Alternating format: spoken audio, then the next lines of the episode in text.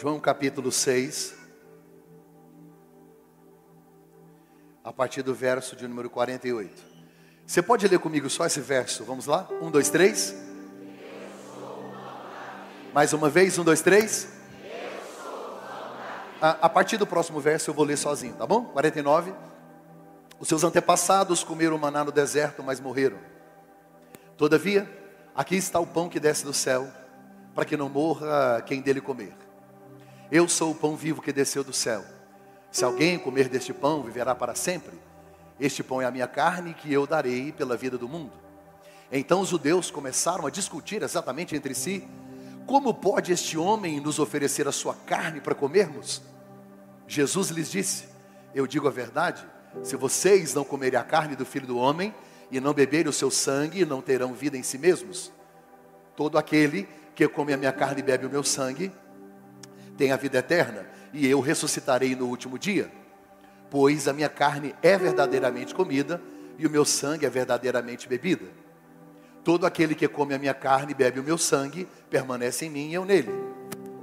Da mesma forma como o Pai que vive, o Pai que vive me enviou e eu vivo por causa do Pai, assim aquele que se alimenta de mim viverá por minha causa. Este é o pão que desceu dos céus. Os antepassados de vocês comeram o maná e morreram, mas aquele que se alimenta deste pão viverá para sempre. Amém. O tema é Jesus é o pão da vida. Essa vai ser a mensagem mais simples que eu já preguei na igreja. Uma palavra pastoral voltada ao seu coração para poder abençoar a sua semana. Ela é um pouco gosto de bezetacil, mas depois ela vai fazer bem, vai trazer cura para a sua alma. Jesus está falando sobre pão. Todos nós amamos pão. É interessante que eu fui ao nutricionista, ele pediu para cortar o pão. Aí eu cortei. Pus manteiga, e comi. Outras pessoas, para evitar engordar, tiram o miolo do pão. E isso na sua mente é maravilhoso, porque está dizendo para você que você fez algo saudável. É, não fez, não fez. Porque a minha nutricionista disse que se eu colocar na boca, e ela falou assim: se for gostoso, joga fora, porque engorda então não pode. Pão, eu gosto de pão. Outros, para enganar o cérebro, pão integral. É pão, é pão, é pão. Se emagrecer, se chamava pim e não pão. Pão, pão. Se você olhar na história da humanidade, e é interessante que eu estava pesquisando sobre isso, você vai olhar os escritos dos egípcios, desde os hieroglifos, você vai olhar as pinturas que eles faziam, desde o Egito Antigo, ou Grécia, ou qualquer cultura, estou falando de séculos atrás, a cultura envolve o pão. Porque o pão é o alimento básico, o pão é o alimento que está na mesa do rico, na mesa do pobre. O pão é o mínimo que o ser humano tem durante séculos para poder se alimentar. Se você for hoje a Israel, você percebe que tem pão no café da manhã, tem pão no almoço, pão no lanche, pão na janta, porque faz parte da cultura. Porque eles cultivam muito tanto o trigo quanto a cevada para poder produzir o pão. Por que, que Jesus se compara ao pão? Qual é as lições mais relevantes desta metáfora ou desta comparação? Jesus ele choca a sua a sua plateia, o público que o ouve, quando no meio do seu discurso ele diz assim: vocês têm que comer minha carne. Vocês têm que beber o meu sangue. É óbvio que em pleno século 21, e depois de nós conhecermos um pouquinho de teologia, um pouquinho de soteriologia, martiologia, passou o que é isso? É Bíblia. Depois de conhecermos um pouquinho de Escritura Sagrada, a gente entende que ele está falando de maneira figurada. É tipologia, simbologia, não é literal. Agora imagina para mim os judeus que nunca tinham ouvido isso. Eles andando atrás de Jesus para receber o milagre, para ver Jesus, para encontrar Jesus. Jesus olha para a galera e diz assim: Deixa eu falar um negócio para vocês. É, vocês têm que comer minha carne. Os caras falaram: Oi? É, e beber meu sangue. E o homem é vampiro, ó. Tem que fazer o quê? É beber meu sangue. O senhor podia repetir? Não ficou claro. Não, é porque é o seguinte: o certo não é comer pão, é comer minha carne. Jesus falou isso e não explicou mais nada. A Bíblia diz que a galera foi fazendo assim, ó. Eita. Depois gente vai falando aí, hein? Senhor é gente boa. Tamo aí. Está escrito. E o povo foi, ó, ó, tchau, obrigado. Opa, valeu. Negócio de beber sangue? Opa, beber sangue? Beber, comer carne? Esse cara imaginando, você leu no texto? Ah, ah, como é que eu vou comer ele? Como é que eu vou comer? Tchau, foi embora. Quando todo mundo saiu, quando todo mundo vazou, Jesus ficou só ele e os doze. Aquele silêncio. Um olhando para o outro. Aí um deles falou assim: É, Está escrito na Bíblia. Dura esse discurso. Justificando porque que a galera foi embora. O povo foi embora, Jesus. Aí Jesus disse: Vocês querem também? Pedro disse: Senhor. Pedro não disse para onde, para quem. para quem iremos nós? Se só o Senhor tem palavras de vida eterna. Sabe o que, que Pedro está dizendo? Eu não entendi nada do que o Senhor falou, o negócio de comer carne. Mas eu prefiro ficar aqui, não entendendo, porque é tão maravilhoso ficar perto do Senhor, porque tudo que o Senhor fala não tem a ver com a terra, tem a ver com o céu, não tem a ver com o reino deste mundo, tem a ver com o reino celeste, não tem a ver com as coisas que eu espero daqui, mas com as coisas que vêm de lá. Para quem eu vou, não tem para quem ir, a não ser estar perto do Senhor. Todo mundo sumiu. É a primeira vez que Jesus vai dizer: Eu sou. Diga comigo, eu sou. Sabia que você não pode falar isso? Olhe para mim, eu sou pregador. E se eu perder a voz? Eu era. Eu sou costureira. Perdi os dedos. Era. Eu sou motorista. Fiquei cego. Era. Jesus pode dizer eu sou? Porque é assim que Deus se apresenta no Antigo Testamento. Moisés chega diante de Faraó e diz para Faraó: Ó, oh, Deus mandou você libertar o povo. Senão Deus vai quebrar sua cara, arrebentar seu nariz e acabar com seu país. Faraó diz: Mas como é que eu vou libertar esse povo? Não sei nem que Deus é esse. Fala para mim o nome desse Deus. Moisés disse: Deus, Jeová e Yahvé. Mandou falar para você que o nome dele é Eu sou o que sou. No Antigo Testamento, Deus era conhecido como Eu sou.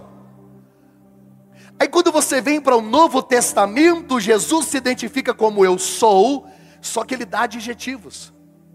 É como se ele deixasse claro a identidade dele, o caráter de Deus. Então, se no Antigo Testamento Deus dizia eu sou, no Novo Testamento Jesus vai dizer eu sou o que? O pão da vida. Eu sou a luz do mundo, eu sou a porta, eu sou o bom pastor, eu sou a ressurreição, eu sou a vida, eu sou o caminho, eu sou a verdade, eu sou a vida, eu sou a videira verdadeira. Eu sou a água da vida, eu sou Messias, eu sou de cima, eu sou eterno, eu sou Senhor, eu sou mestre, eu sou alfa, eu sou ômega, eu sou princípio, eu sou o fim, sou dono da sua casa, sou dono da sua família, eu sou dono de tudo. Tudo foi feito por ele, sem ele nada do que foi feito se fez. Só o Evangelho, segundo escreveu João, Jesus fala sete vezes: Eu sou. E a primeira vez que ele fala, ele fala: Eu sou o pão. Diga comigo: pão. Por que, que Jesus está falando de pão? Quando você lê um texto da Bíblia, você tem que entender onde Jesus estava, com quem ele estava, do que, que ele está falando. Que história é essa de comer da minha carne? Que, que pão é esse? Por que, que ele está falando de maná que desceu do céu? Por que, gente? Eu acabei de ler João capítulo 6. Como é que começa o capítulo? Vamos lembrar? Olha para cá. Jesus está no deserto. Está onde? Sabe o que ele foi para o deserto? A Bíblia diz que Jesus não tinha tempo para comer. Porque o povo não deixava, o povo perturbava, aquele tanto de crente atrás dele, querendo milagre, querendo tocar nele. Aí a Bíblia diz que ele escondeu dos crentes. Gente, se até Deus de vez em quando quer esconder dos crentes. Ah, imagina nós. Mas é só Deus que gosta de crente. Aí... Passei até mal agora. Ai, Jesus. A Bíblia diz que Jesus não tinha tempo para comer. A Bíblia diz que ele, ó, e indo para um lugar à parte, um lugar deserto, porque não tinha tempo para comer. Aí Jesus está naquele lugar. A Bíblia diz assim: e a multidão o encontrou. Meu Deus. Se os muçulmanos têm os xiitas, a gente tem os chaatos. Deixa o homem descansar, meu Deus do céu. Eles acharam ele. E não era 100, 200, não. 5 mil homens, a Bíblia não conta mulheres e crianças. A expectativa dos estudiosos é 20 mil pessoas. 20 mil pessoas não, 20 mil crentes. E a Bíblia diz que eles estavam com fome. Ô oh, irmão, 20 mil crentes com fome.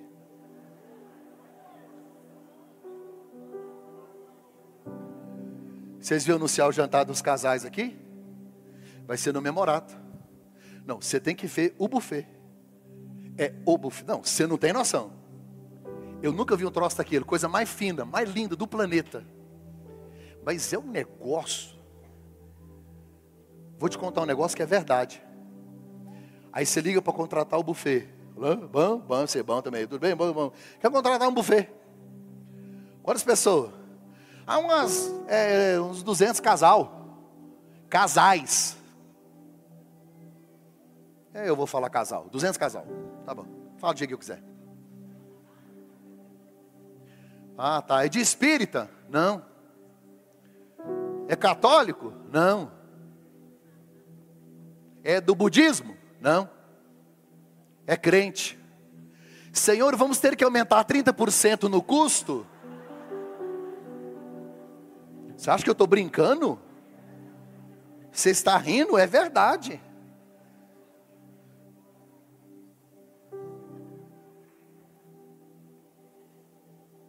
A Bíblia diz que Jesus olhou e viu que eles estavam com fome. A Bíblia diz que o lugar é deserto. Agora olhe para cá. A Bíblia diz que quando Jesus está lá, ele recebe uma notícia: João Batista foi decapitado. Pastor, quem é João Batista? Primo primeiro de Jesus. Maria e Isabel eram amigas. Elas se visitaram quando Isabel estava grávida e Maria também.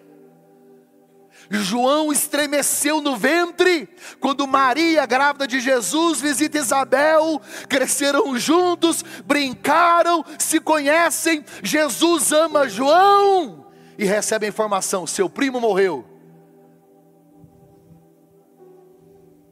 A Bíblia diz também que era o final do dia. Deserto, vai fazer frio.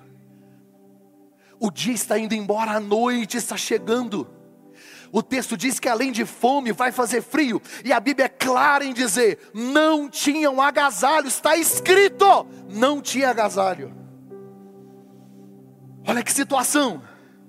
O lugar é deserto, a notícia é de morte, a multidão está faminta, não tem o que comer, é final do dia, não tem agasalho. Quando Jesus recebe a notícia de que João morreu, ele olha para a multidão e multiplica pães. Não deixe que uma notícia triste impeça você de cumprir seu propósito.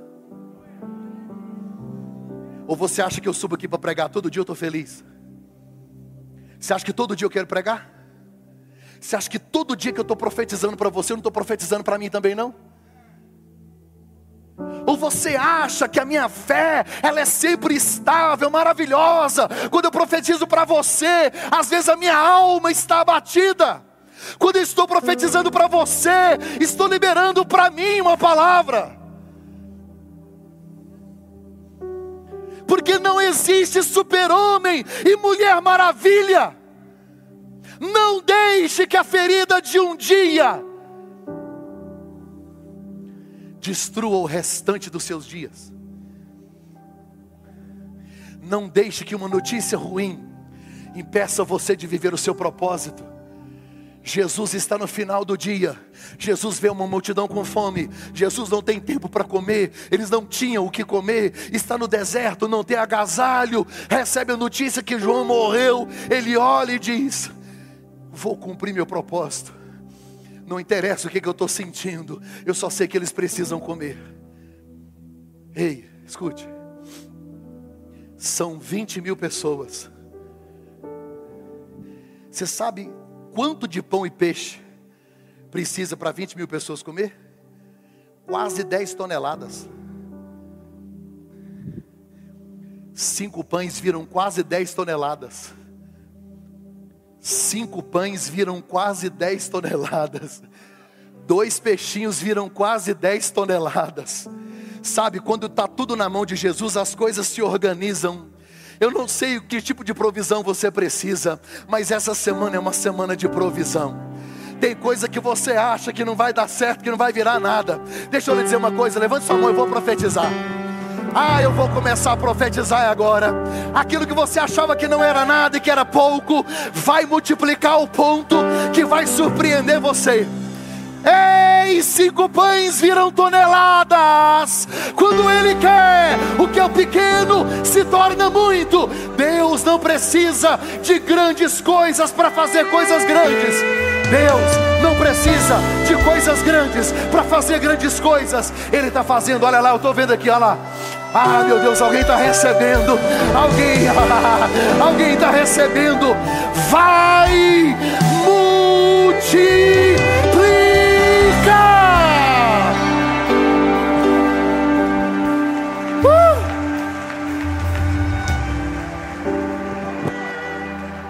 Olha isso. João capítulo 6, verso 9. João 6 e 9. Olha isso. Aqui está um rapaz. Deixa eu te contar uma coisa antes de você ler lá. Tira só um pouquinho para não distrair, filho. já volto, já volto aqui. Jesus disse: Manda sentar o povo. Manda o quê? Manda o quê? Aí diz assim: havia muita relva naquele lugar. Sabe o que é relva? Grama. Sabe o que é relva? Pasto verde. Sabe o que é relva? Pasto verdejante. Por que, que Jesus mandou sentar no pasto verdejante? Porque Jesus olhou para eles e viu que eles eram como ovelhas sem ovelhas sem pastor sentiu compaixão e disse: São ovelhas sem pastor. Manda sentar. Manda sentar. Manda sentar. Porque o Salmo 23 diz assim: O Senhor é o meu pastor, nada me faltará. Deitar-me faz em verdes pastos.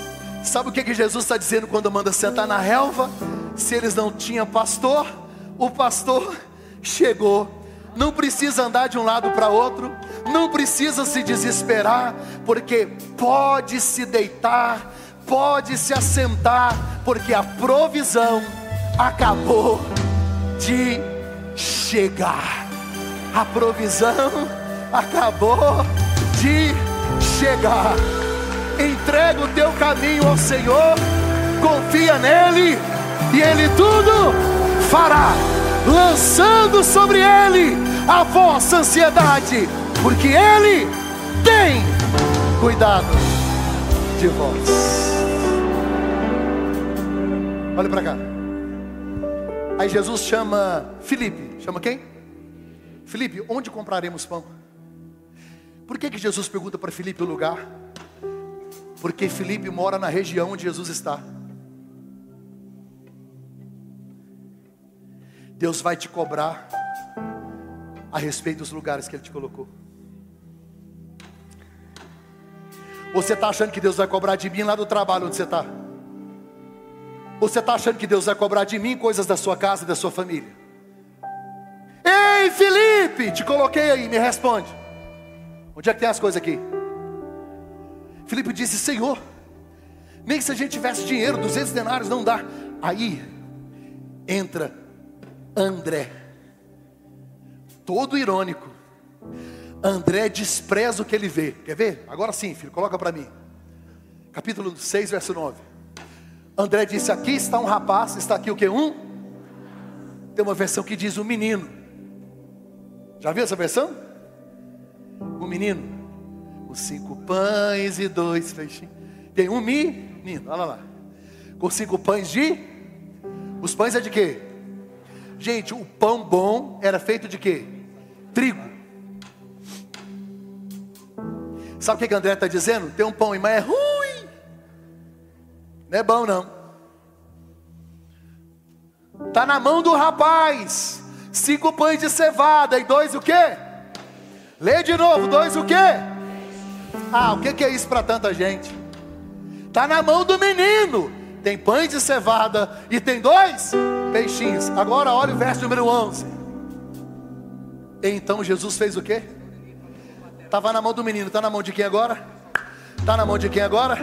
Ah, meu Deus, então Jesus tomou os pães, deu graças e repartiu entre os que estavam assentados, tanto quanto queriam, e fez o mesmo com os peixinhos. E fez o mesmo com os peixinhos. E fez o mesmo com os peixinhos. Fala para mim se está escrito peixinho, pelo amor de Deus. Por que, que não está escrito peixinho? Porque na mão do menino é peixinho, na mão de Jesus tudo volta ao normal. Na mão dele, na mão dele. Quem vai colocar na mão dele? Quem vai colocar na mão dele a família? Quem vai colocar na mão dele as finanças? Quem vai colocar na mão dele o ministério? Olha lá, meu Deus! A Bíblia diz que quando Jesus fez o milagre, o povo comeu, e crente não só come e leva para casa, guarda,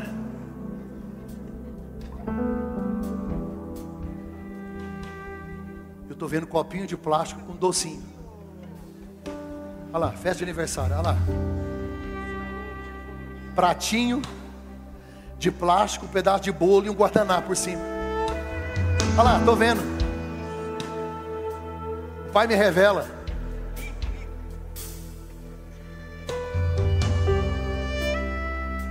Eu tenho três filhos. O povo vive, vive quando os meninos eram pequenos, vivia me chamando para em festa de aniversário.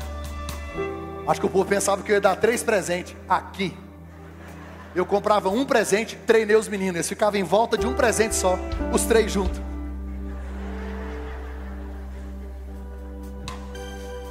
Aí na hora do bolo, eu falava para a Suzy: Pega um pedaço para você, um para mim, um para o Christopher, um para o Frederico e um para o Nicolas. Ela, não, mas o Nicolas é tão pequenininho. Pega um para o Nicolas.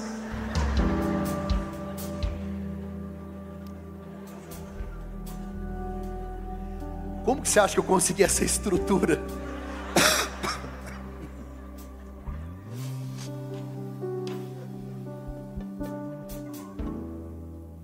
A Bíblia diz que comeram os pães e sobraram doze cestos. Diga comigo, doze. Pastor, é óbvio que sobraram doze. Eram doze apóstolos, cada um tinha um cesto, então sobraram doze. Só que todo mundo que estava sentado ali era judeu. Quando falou em doze, o cérebro deles lembrou de Moisés na hora. Espera aí, espera aí doze cestos, pão multiplicado, milagre, opa, ele é o Messias, ele é o profeta, Ele é o profeta. Quer ver uma coisa? João capítulo 6, verso 14. Olha a impressão que eles tiveram. Depois de ver o sinal milagroso que Jesus tinha realizado, o povo começou a dizer: sem dúvida, este é o profeta que devia vir. É, é, é foi profetizado sobre ele. É, ele devia vir, é ele mesmo, ele devia vir ao mundo. Olha 15. Olha que absurdo. Sabendo Jesus que pretendiam proclamá-lo rei, a força, a força, retirou-se novamente, sozinho, para um monte. Olha para cá. Em Deuteronômio capítulo 18, verso 15. Pode voltar o banner lá, filho. Em Deuteronômio capítulo 18, verso 15. Moisés profetizou assim: O Senhor, o Deus de vocês, levantará no vosso meio um profeta como eu. Ouçam a palavra dele. Sabe o que Moisés está dizendo? Deus vai levantar um libertador como eu. Deus vai levantar um profeta como eu. Deus vai levantar um homem poderoso como eu. Aí eles lembraram: peraí, peraí, peraí. Moisés orou, fez maná, pão caiu do céu, alimentou o povo no deserto. Peraí, peraí. Eram doze tribos. Opa, peraí. Então esse tem doze apóstolos, tem doze cestos, tem pão no deserto. É ele. É Ele. Eles reconheceram que Jesus era o Messias. Olha para cá. Se você estivesse lá e acabou de reconhecer que Jesus é o Filho de Deus, você viu o milagre e reconheceu que Jesus é o Messias. Eu, Mac Anderson, com o pouquíssimo conhecimento que eu tenho das Sagradas Escrituras, eu ia parar de frente dele, e olhar nos olhos dele e dizer: Senhor, se o Senhor é o Messias, qual é a vontade do Senhor para a minha vida? Não foi o que eles fizeram. Eles queriam obrigar Jesus à força a cumprir a vontade deles. Eles queriam que Jesus assumisse um trono para ser libertador de Israel, libertar Israel de Roma. Sendo que Jesus veio para libertar não é Israel de Roma, é o mundo do pecado. Jesus não veio para libertar os judeus do jugo de Roma, veio para libertar a fêmea do jugo do pecado. Ele veio para salvar a humanidade. Ele não veio para me garantir uma vida boa, ele veio para me garantir a vida eterna. Eu fico vendo a minha geração. Eu fico vendo a minha geração. Tem muita gente enganada sobre Jesus. Tem muita gente enganada a respeito de Jesus, achando que Ele é que é o seu servo.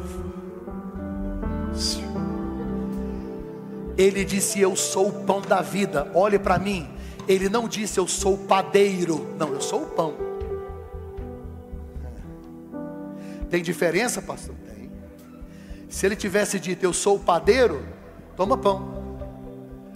Não, não é para você comer o que eu te entrego, é para se alimentar de mim. Porque está sim de gente querendo a bênção, mas não quer o abençoador. Se você quer a bênção e não quer o abençoador, você é um idólatra. porque você quer coisas. E tem gente que fica chateada. É por isso que tem pessoas aqui dentro e me assistindo pela internet que vai na Umbanda, vai no Espiritismo, vai no Catolicismo, vai no Seixonoé, vai no Profeta, vai na Universal, vai não sei aonde, vai não sei aonde, é rosa não sei o que, é saldo não sei o que, vai na Family, correndo atrás de pão. querem bênçãos, querem milagre, querem as mãos, não querem a face. Isso é perigoso. Isso é perigoso.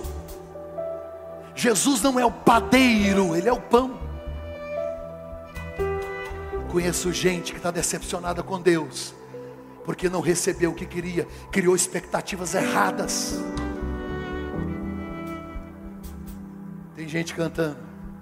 Se Deus, se Deus, dá um tom. Se Deus fizer, ele vai se.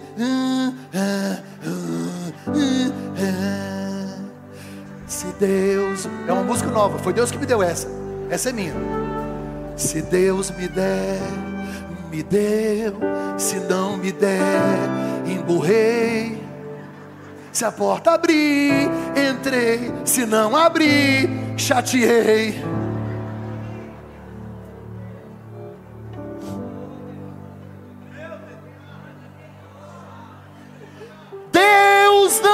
Seu menino de recado. Deus não é o seu servo. Ele não é o seu amuleto da sorte. Ele não é obrigado a te dar nada. Não coloque Deus à parede. Ele não é o padeiro. Não se relacione com Ele por interesse. Pare de procurar só o que Ele dá. Ele está dizendo: Eu quero relacionamento, compromisso. Uriaço, meu irmão. Onde é que irmão? Subiu.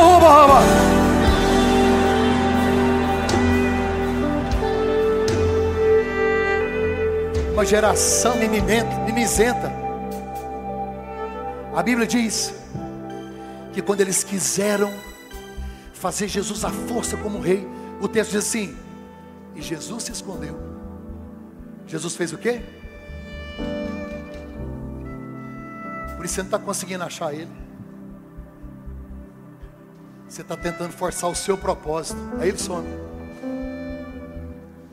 Aí você não ouve. Você não entende.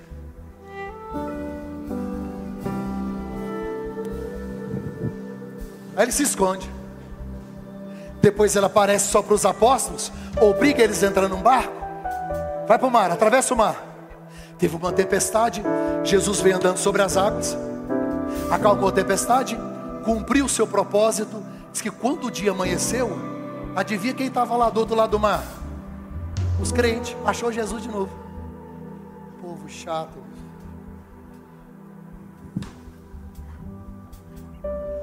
Aí o texto que eu li, eles falou assim, mas que hora mesmo que o senhor chegou aqui? Gente, como é que eles descobriram? Deve ser no Orkut, né? Que é dessa época.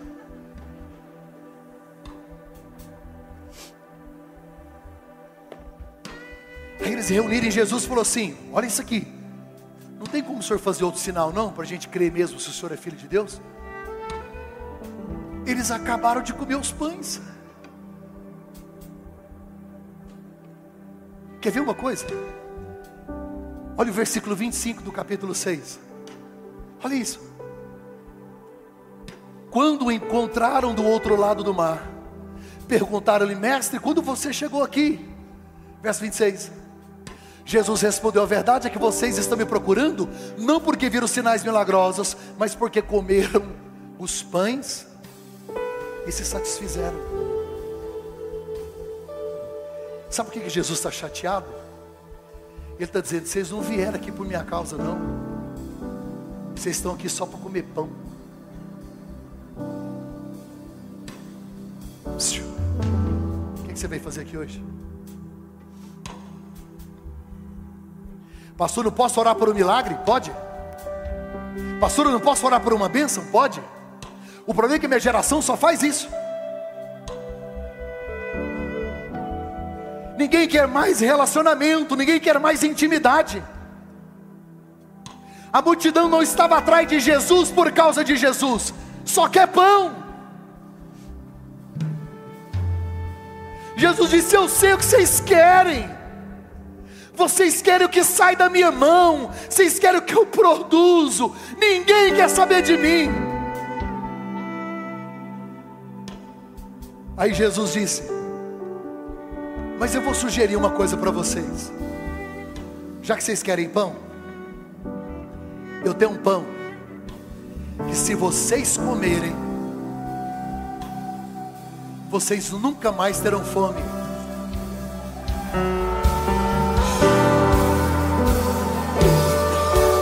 Escute. Sabe o que eles disseram? Como assim?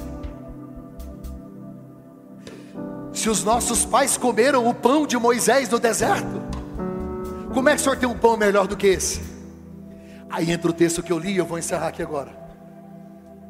O pai de vocês lá no deserto comeram e morreram. Comeram e morreram. Comeram e morreram. Só que o pão que eu tenho para dar, quem come não morre nunca. Aí diz que eles falaram assim: então dá para nós. Jesus disse: é minha carne, toma aí. Eu falei: Ih, não entendi mais nada. Sua carne é.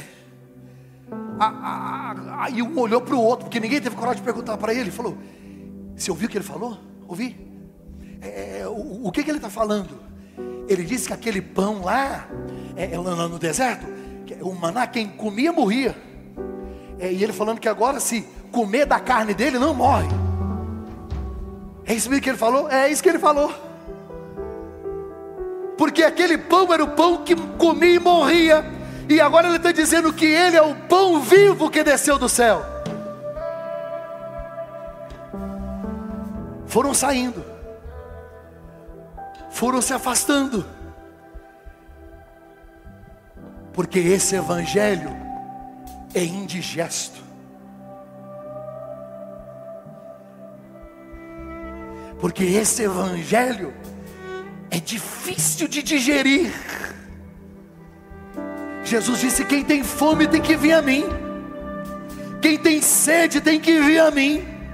Porque a minha carne é comida, o meu sangue é bebida. Quem come a minha carne não morre, quem bebe o meu sangue não morre. Os apóstolos disseram Jesus. Esse discurso é duro demais.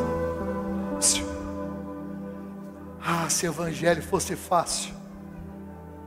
Sabe o que é evangelho? Negar a si mesmo. Sabe o que é evangelho? É carregar a cruz Sabe o que é evangelho? É dizer não ao adultério. Sabe o que é evangelho? É parar de deitar com a esposa pensando em outra. Sabe o que é evangelho? Não se embriagar. Sabe o que é evangelho? É parar de brincar de ser crente, vir na igreja, sair daqui para o motel. Sabe o que é evangelho? É parar de brincar com as coisas de Deus. Sabe o que é evangelho?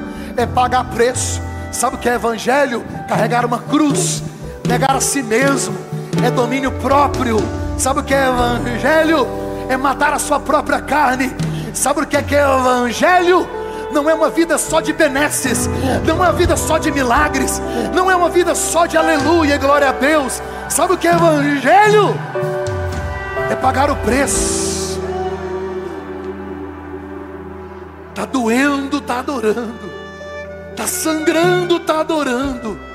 A cruz está pesada, tá adorando está atendendo, está servindo. Sabe o que é comer a carne? É estar crucificado com Cristo. A Bíblia diz que no mesmo texto é crer nele. Olha para cá. Olha para cá. Se você chegou na sua casa, tem um pão em cima da mesa o pão está quentinho com requeijão. Você olha para o pão e diz: Eu creio que se eu comer, mato a minha fome. O pensamento está certo, sim ou não?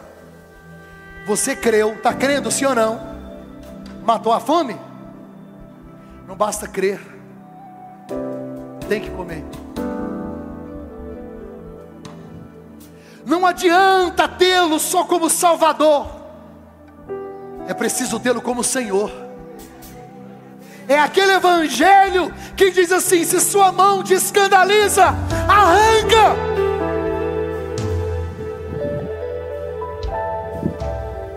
Se deu vontade de xingar, cala a boca. Não rouba, não mata finge.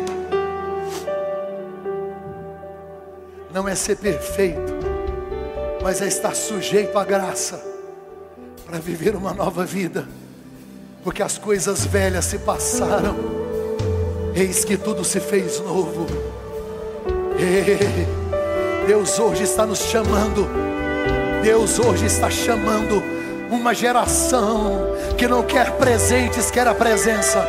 Uma geração que não quer as mãos, quer a face. Uma geração que não quer adorar pelo que ele faz, mas pelo que ele é. Meu Deus, meu Deus. É muito difícil pregar isso. É muito difícil pregar isso. É muito doloroso uma geração descompromissada que só quer o milagre, só quer os pães. Os, pró os próprios apóstolos disseram Jesus: A gente já ouviu o Senhor pregar tanta coisa dura, mas essa é a mais difícil. Comer da sua carne, beber do seu sangue, comungar no mesmo corpo é muito pesado. É difícil viver o que o Senhor vive, fazer o que o Senhor faz, ser chamado de cristão. Jesus disse: Vocês estão achando difícil? Vocês é que sabem. Querem ir? Pedro disse: Senhor, para quem que a gente vai? Só, só o Senhor que tem palavra de vida eterna. A, a gente prefere pagar o preço. Escute.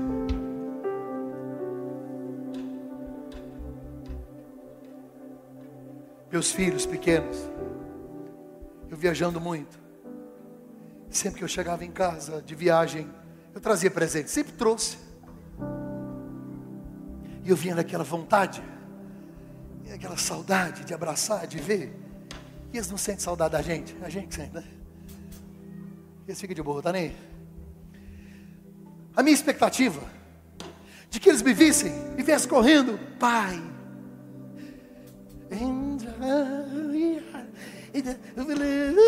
Qualquer coisa, uma música. Toca uma música de abraço aí, uma música, vai.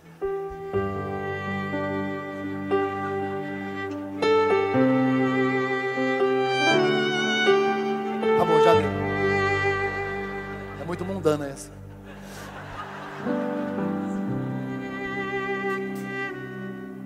Aí eu abraçava e dizia: Papai, estou com saudade. O senhor trouxe alguma coisa para mim? Meu amigo Éder. Aí eu abraçava apertado. Papai te ama. Que hora que o senhor vai abrir a mala?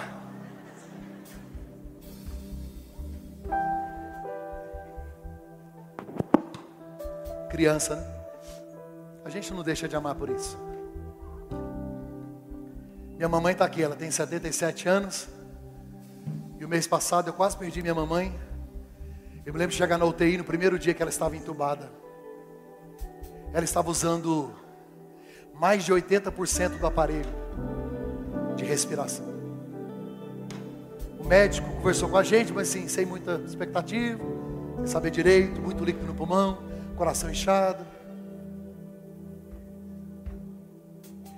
Meu sonho é que a minha mãe voltasse a ficar bem, para ela me dar um presente, sim ou não?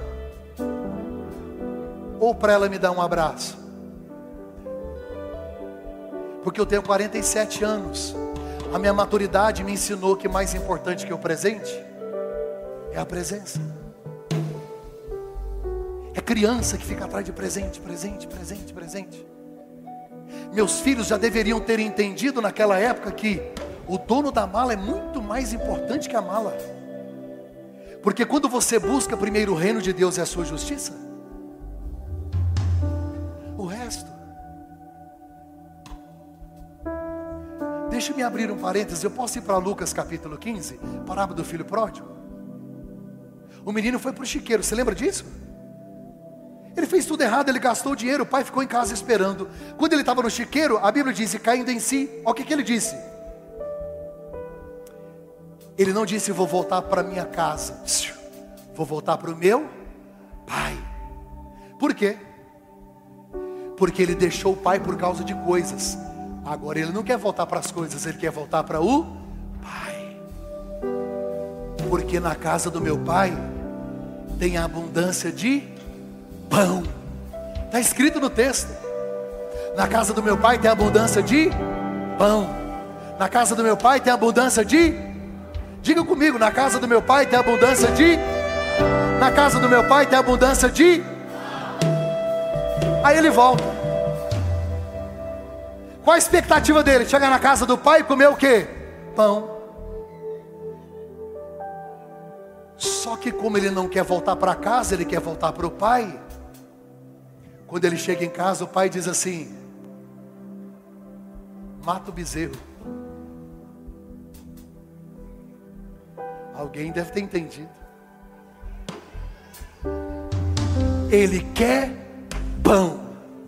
Só que quando chega na casa do pai, tem o que? Churrasco. Deus sempre vai te surpreender na provisão. Se você buscar a Deus em primeiro lugar, Ele vai superar suas expectativas. Levante sua mão, deixa eu profetizar. Essa semana vai ter churrasco. Essa semana tem bezerro assado. Essa semana tem provisão, Jadson. Essa semana, essa semana, tem alguém recebendo? Essa semana tem provisão.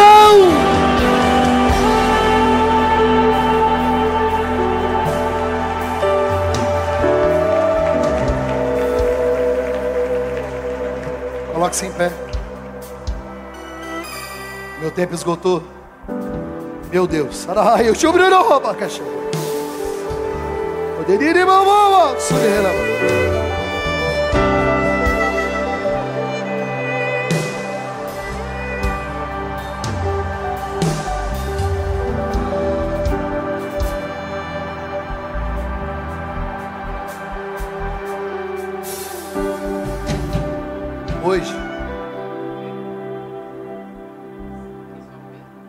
você não vai pedir pão, você vai pedir pai. Porque quem tem o pai não falta pão. Você vai chamar por ele. Você não vai pedir presente, você vai pedir presença. Na Segunda Guerra Mundial, 1945, a Segunda Guerra finalizando. Os exércitos aliados chegaram em Auschwitz, na Polônia. Quando eles chegaram no campo de concentração, eles não, eles não acreditaram no que viram. Câmaras de gás, crematórios, valas com corpos. E ali ainda tinham algumas crianças. Todos foram resgatados, alguns que ainda estavam com vida que com o passar dos dias, eles perceberam que as crianças que ali foram resgatadas, elas não conseguiam dormir à noite. Chamaram alguns psicólogos para poder conversar com aquelas crianças e eles descobriram que as crianças não dormiam com medo de não ter comida no outro dia, de não ter provisão. Então os psicólogos tiveram uma ideia. Cada criança, quando ia para a cama se deitar, recebia um pão ela se abraçava com o pão e dormia a noite inteira, porque ela tinha certeza que ela poderia se alimentar no outro dia. Escute, você não precisa de pão, porque você tem o pão vivo que desceu do céu. Por isso essa semana você vai dormir em paz. Por isso essa semana será melhor.